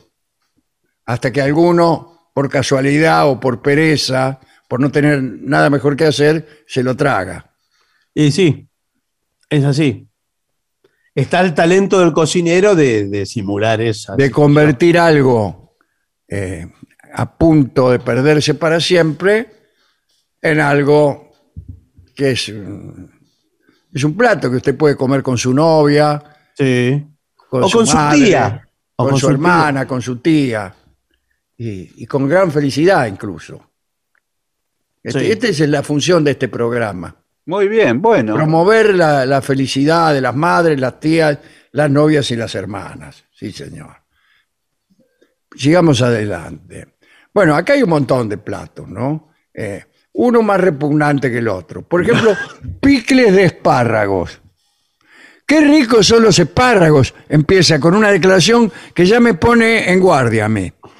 Sí. Cada vez que alguien me dice desde niño, ¿eh? Qué rico es algo. eh, Sí. Una voz interior me está diciendo no lo comas. Ahora, escúcheme, los espárragos son exquisitos. Exquisitos. Sí, Tiene razón. Pero el- el- a todos nos informe. pasa que terminamos tirando la mitad del espárrago. Sí, la parte blanca. Sí, señor. porque su base es dura o muy fibrosa y nos resulta poco agradable para morfar. Pero con esta receta podemos hacer unos ricos cabitos de espárragos en salmuera y tener a mano para una picada, combinado con algún queso picante, una bomba de sabores verdaderamente, Sí. como para terminar perfectamente asqueado. No, porque usted eh, después moja el espárrago, si se me permite la expresión. Claro, sí, es muy, muy elegante agarrar el espárrago con la mano y mojarlo en la, en la salsita. Claro, lo moja en la salsita. Tráigame Lo- espárrago, pero con bastante salsita. Lo mismo con, lo- lo- con el apio. Ha sido un gusto, encantado. Sí. Con los tallos del apio también lo pueden mojar en algo. Sí, Sí. ¿sabe también a veces que se usan eh, eh, zanahorias cortadas en tiritas también? Sí, señor. bien. En bastoncitos. Pero todo esto tiene que salir del tacho de basura, señor. Bueno, bueno. Bueno, tortilla de hojas de remolacha. Mmm. Son Se me hace agua la misma. Son exquisitas las hojas y los tallitos de color rojo que tienen. Sí. Sí. Eh, los pone a freír, a, a- a sofritar en realidad, con un poquito de aceite, ajo, cebolla. Queda Sí. fantástico. Ay, yo acabo de tirar hoy. eh. Hoy tiré hojas de remolacha. Bueno, eso es no, exquisito. no las tire. Es un pecado. Podría estar comiendo ahora una tortilla de hojas de remolacha. Sí. Acá dice que hay que batir dos huevos en un recipiente. Dos huevos que podrán haber sido rescatados también del tacho de basura. Con un poco de sal y algo de condimento. y un poco de mostaza de Dijon, Sí. que le da un toque de picor, pimienta negra y una nuez moscada. sí. Es un plato carísimo. Bueno, Sí, la verdad que sí. no, porque. Lo más barato es el tacho de basura hasta ahora. ¿eh? Bueno, Sí, sí, sí. Bueno, eh, y ahí procede a armar la tortilla. Cuidado que están también especias y condimentos naturales. Eh, bueno, ¿qué condimento natural hay? El laurel, sí. el, el romero, Orégano. el orégano. Todo esto se seca al sol y después usted se lo echa al guiso o algo y le da gusto. Y no tiene que recurrir a productos industriales. Sí, señor. A ver, diga A algo, veces- Barton, en contra de los productos industriales. Todos los productos industriales de, de la nefasta marca suiza Sí. eh, no, no tienen nada, pero ni un recuerdo de, de lo que nombran. Claro. Bueno. Eh, el perejil. Sí. Sí. el a ver. perejil. La albahaca. El romero. ¿Qué tal, romero? ¿Cómo le va? El orégano, eh, todos esos sirve para todo, para caldo, risotto, salteados de verdura, carnes, lo que quieran. ¿eh? Y, y nada más, eso es todo. Muy bien, muy buen informe. La verdad muy que. buen informe, Muy ¿eh? bien. Ya mismo voy a ver si no pasaron los basureros, voy a, re- a rescatar la remolacha. de Pero escúcheme. remolacha. Es cuestión de probar, innovar, mirar el comportamiento de la naturaleza y los animales que la habitan. Hay que perder el miedo a probar cosas nuevas. Sí, Sí, señor. el alimento balanceado. Señorita, hay que perder ese miedo. Venga, No, usted- acérquese. No aproveche Acércate, todo. muchacha. Sí. Bueno, eh, hay que devolver todo lo que la naturaleza nos da, que es mucho, que nos mantiene con vida. Al final, mire, mire, mire cómo termina este informe. Sí, termina casi. Dramáticamente. Sí, Con, la, un- con la naturaleza salvándome la, la vida con el hilo en una pata. Sí, otra vez. Otra, vez. Volvió a hacerlo. Bueno, eh, extraordinario, pero ahora también el mundo no es solo comida. ¿eh? También es La arte, vida también es es algo más que un plato de comida. Es también el arte, El arte la es el música. La Sí. música es el alimento del espíritu. Claro que sí, la música, la pintura, el tejido. Sí, el bricolage. Así que me parece que es el momento de hacer una pausa para ir no sé dónde. Después va a venir el trío sin nombre, seguramente. Claro, eh, pero claro. después de la pausa. 750. Lo mejor de la 750 ahora también en Spotify. La 750 en versión podcast. Para que la escuches cuando quieras. Lo mejor de la 750 en Spotify. Dale play. AM750. El sábado de las 7.50. 4 de la mañana. Vayan a laburar. Facundo Cardoso, Martín Piqué, Jorge Dorio, Julián Fava. La mejor manera de despertarse o de seguir de largo. 7 de la mañana, las 40. Felicitas Bonavita, en directo desde La Pampa. 10 de la mañana, Toma y Daca. Mariano Martín en la conducción. La mañana 7.50 del sábado. Objetivos, pero no imparciales.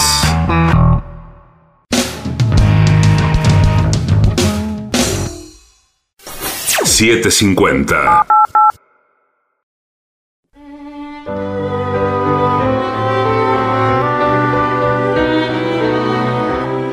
Que pasa el sordo nomás, ¿eh? Y ya llega al auditorio Caras y Caretas de la ciudad de Buenos Aires. Nuestro querido y bien ponderado maestro, el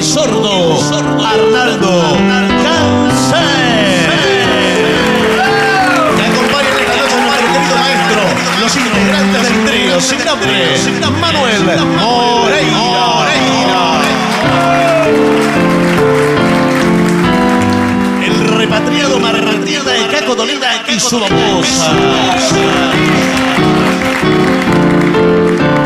Y el licenciado pentacadémico.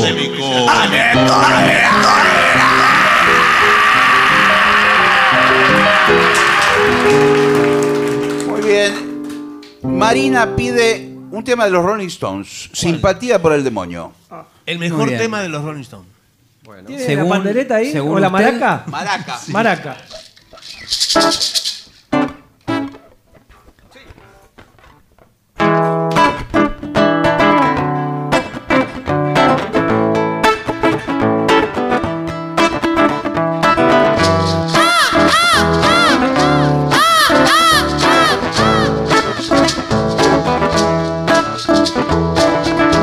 Please allow me to introduce myself. I'm a man of world and.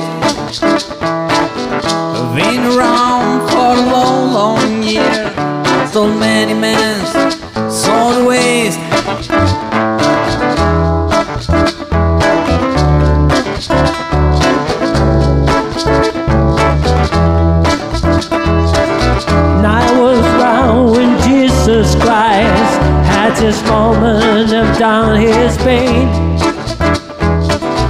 Made them sure that twilight wash his hands and sail his face.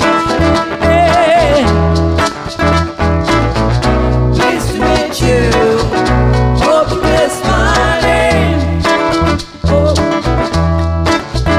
What was supposed to be the nature of my game.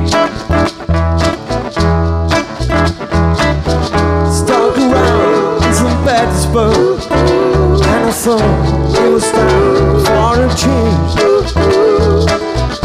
Till the sun and his ministers, Anastasia, screaming pain.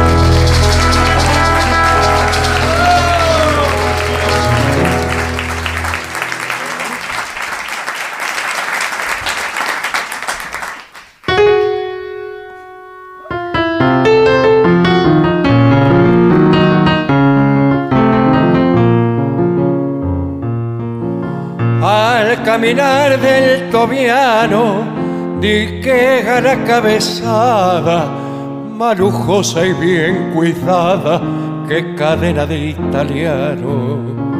Un moño rojo galano bate al sol con su espamento y mientras observa atento a una paica que transita, se sube la faja y grita, Durano a 40 el ciento.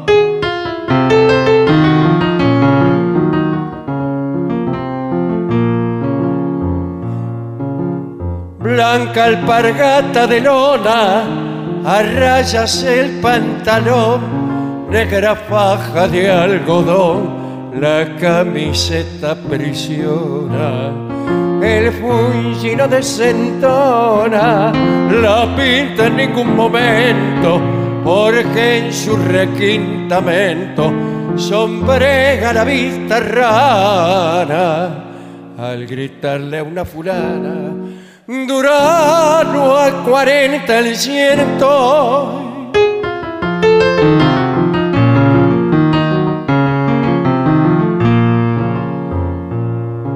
Hay bache que no conozca de Belgrano a Matadero. Para él no hay pozo fulero de San Fernando a la Mosca. En su ombliga ruda y tosca hay algo de sentimiento. Lanza su pregón al viento en una nota alargada y alborota la barriada. Durano a 40 el ciento.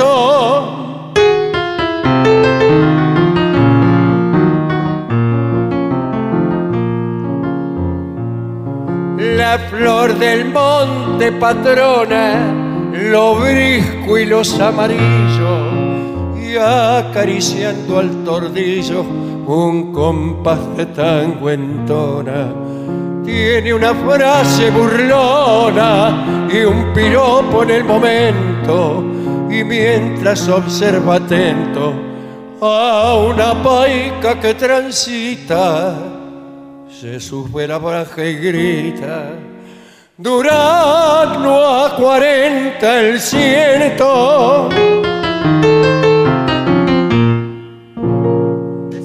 ¡Qué bien!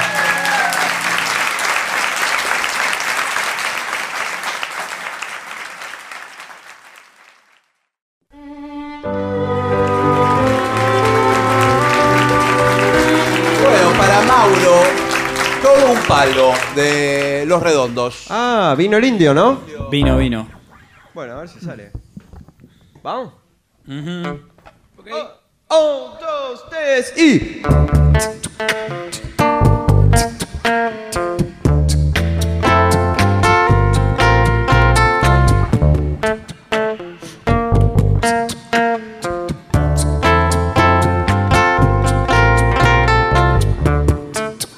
El futuro llegó hace rato.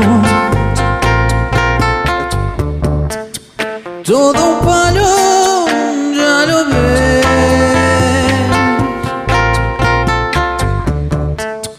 Veámoslo un poco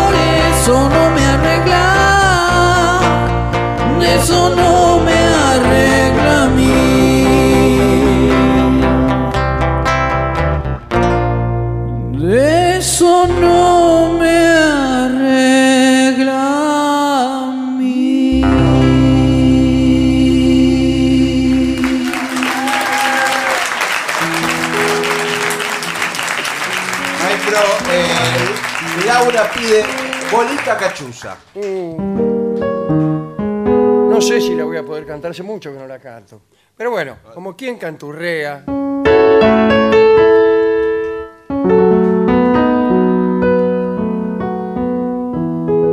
Vamos a ver, a ver. Los primeros niates me fallaron lejos, tal vez de apurado, tal vez de chabón, hasta que una tarde de hacerte una quema en el medio justo de tu corazón. Te jugué mil veces en cualquier baldío, contra todo junto yo te defendí, pero en un descuido me trampió la suerte y por esas calles de Dios te perdí. Bolita cachuza, porque te extraviaste del bolsillo roto de mi pantalón. Y hoy te encuentro vieja, gasta la cachuza, junto a otras bolitas que son del montón. Bolita lechera, ya no sos la misma que antes no cambiaba ni por otra cien.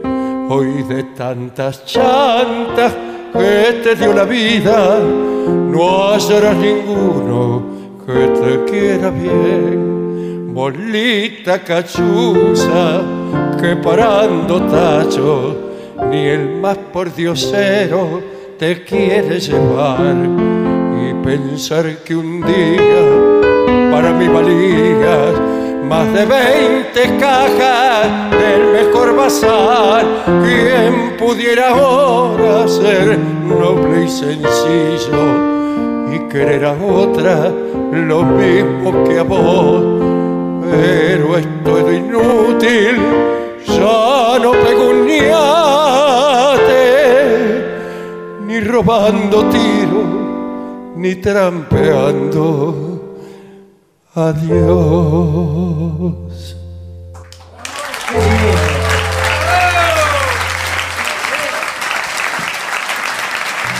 Muy bien.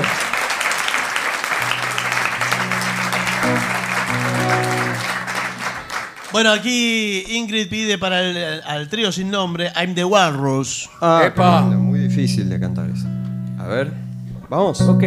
Dos, tres y.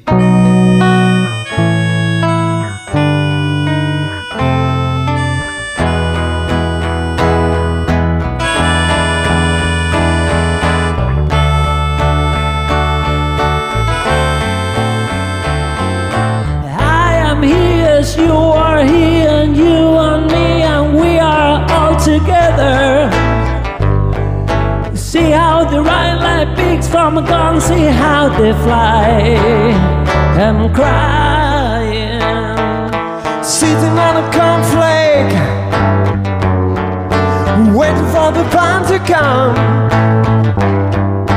Corporation t-shirts, still be bloody Tuesday Mind you being more boy and let your face grow long I am the Eggman. Oh, I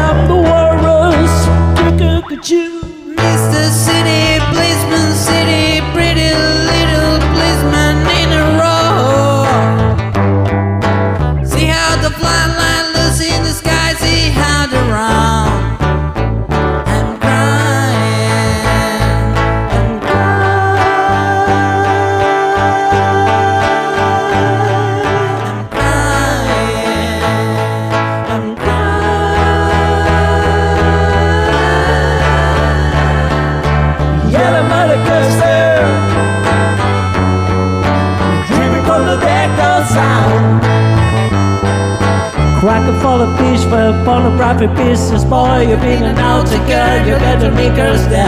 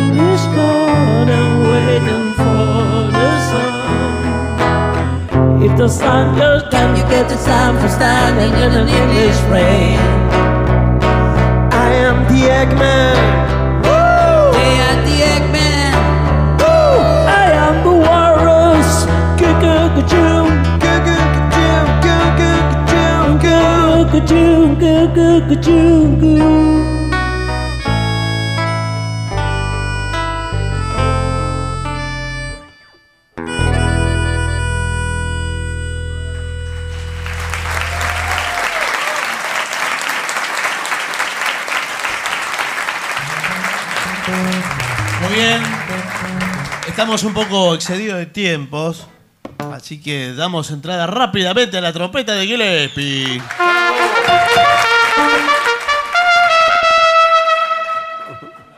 Bueno, habían pedido insensatez, así que la vamos a hacer.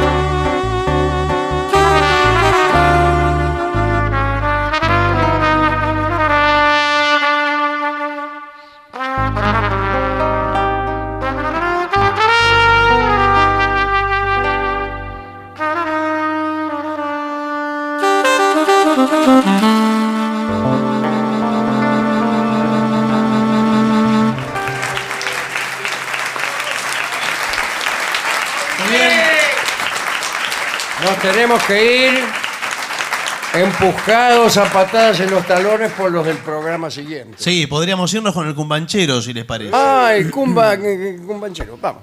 No, no me la acuerdo. ¿Vamos? Ah, A ver. Un, dos, tres y.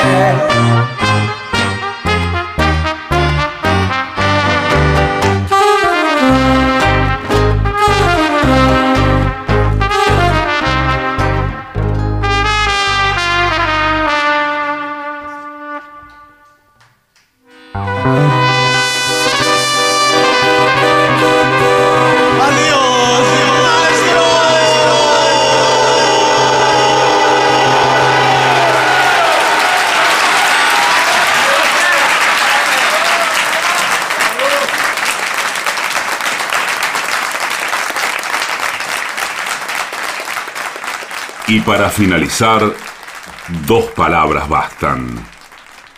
Gracias.